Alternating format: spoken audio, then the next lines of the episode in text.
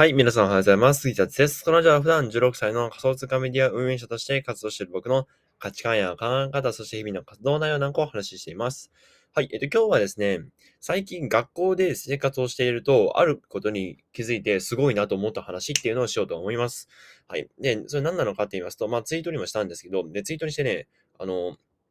今のところ、これ撮ってる時点でですね、まだ1時間しか経ってないんですけど、もう38いいねついてるんですよ。なんかこれ結構すごいことなんじゃないかなと思って、まあなかなかね、皆さん、あの、そうなんだってね、まあなんか、納得みたいなを抱いたかなと思いますので、えっと、この、今回はそのツイートの内容とかをね、ご紹介していこうと思います。はい。で、そのツイートがですね、あのですね、ああのですが、あのですねがあのツイートの本文です。はい。あのですねからが本文ですね。うん。ねが多いや。あのですね、衝撃なんですが、学校で過ごしていると普通に円安という言葉を聞きます。しかもみんな日本の現状を理解している。そこら辺の勉強をせずに成長しようとしない大人よりも全然賢い意見っていう。まあこういうツイートをね、あの僕バス、バスの中でですね、なんかあパッと思いついて、チャチャチャってやったらね、38位についたっていう、まあ、なかなかコスパいいんじゃないかなと、ね、思ったりしたんですが、うん。で、えっと、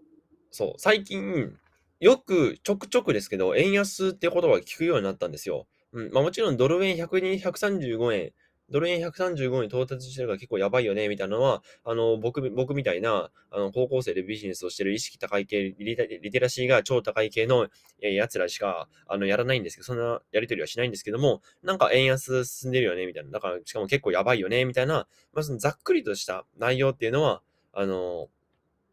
結構、そう、ざっくりとした内容っていうのは、まあ大体みんな分かってるっていうのはね、うん。えっ、ー、と、今の僕が通ってる学校の中での現状でございます。うん。で、えっ、ー、と、まあ、これがですね、何が、あの、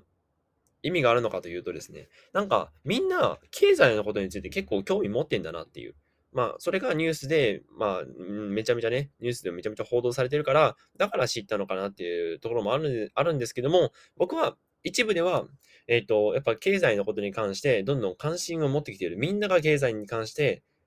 関心を持ってきているんじゃないかなと、え僕は個人的には考えましたね。うん。で、えっ、と、まあ、円安の話をするとですね、えー、円安は、まあ、一時、一時135円、ドル円135円を触れました。若干触れました。うん、で、2年前とかだとね、ドル円108円とかだったんですよ。それが今はもう135円になってるんですね。まあ、つまり、今まで、えっ、ー、と、えっとね、今まで100円、100円を、えっと、なんていうの、ドルと交換するときにですね、えっと、100円をあっちに上げるためには、ん？あっちに上げるためには、ちょっとややこしいな。えっと、まあ、簡単に言うと、簡単に言うと、えっと、108円っ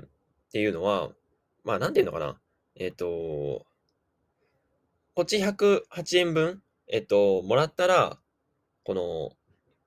100円あげる。まあ、やめとこう。この、この説明はなんか、あの、ややこしくなりそうなんでやめとく、やめときますが、あの、もう、具体例で言っちゃうとですね、iPhone ですよね、例えば。iPhone って性能ほとんど変わってないんですよ。変わってないんですけども、なんか、どんどん値段上がってますよね。僕、最終的にはですね、iPhone1 台25万とか全然あり得るんじゃないかなって思ってるんですが、それでね、あのー、まあ、デジタルデバイ、デジタルデバイト、あのー、なんていうの、この、高くて、スマホが高くて手に、スマホ手に入れ手に入れられないけど、みんなスマホを使ってるから、なんか、置いてきぼりにされちゃうみたいな、そういう人も出てくるんじゃないかなって、僕、個人的にはそうしてるんですけども、まあ、つまり、あの、日本に置いてある外国産のものがどんどん高くなっていって、えっと、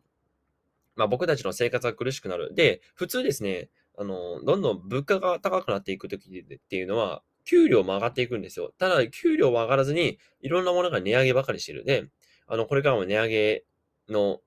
値上げの一途をたどるっていう感じ、感じで、まあ、結構まあ、しんどい状況ってしんどい状況なんですよね。うん。で、それを、高校生とか、あんまり、その、円安とか、円高とかの影響をあんまり受けな、受けなさそうな、えー、高校生とかですら、えっ、ー、と、まあ、結構分かってきてるんですよ。これってね、結構いい進歩なんじゃないかなと思って、うん。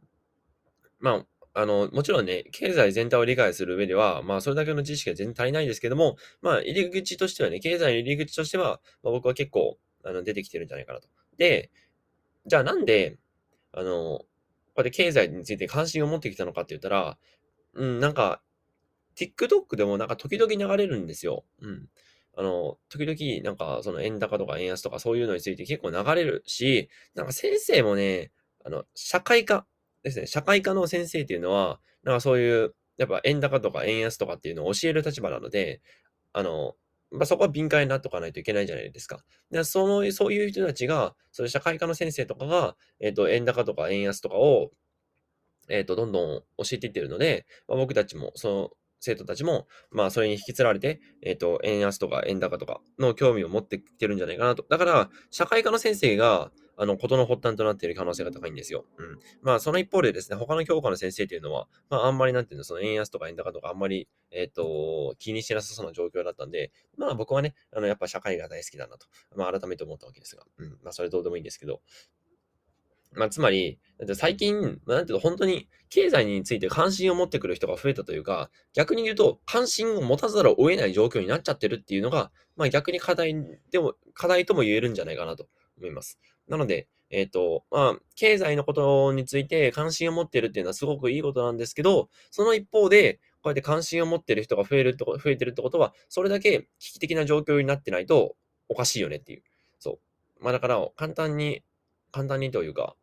えー、まあそこまで、なんていうのかな。そう思うと、経済のことについてみんなが知っておくべきなのかというと、まあそうではないんですけども、まあやっぱ今のね、日本の現状とかを、えっ、ー、と、鑑みてみると、全部ひっくるめてみると、やっぱり今の経済に対して関心を持って